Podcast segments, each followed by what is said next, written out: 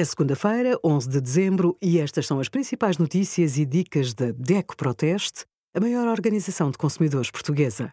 Hoje, em DECO.proteste.pt, sugerimos IMI familiar, filhos dão desconto no imposto, como poupar no aquecimento da casa e os resultados dos nossos testes a 34 tablets.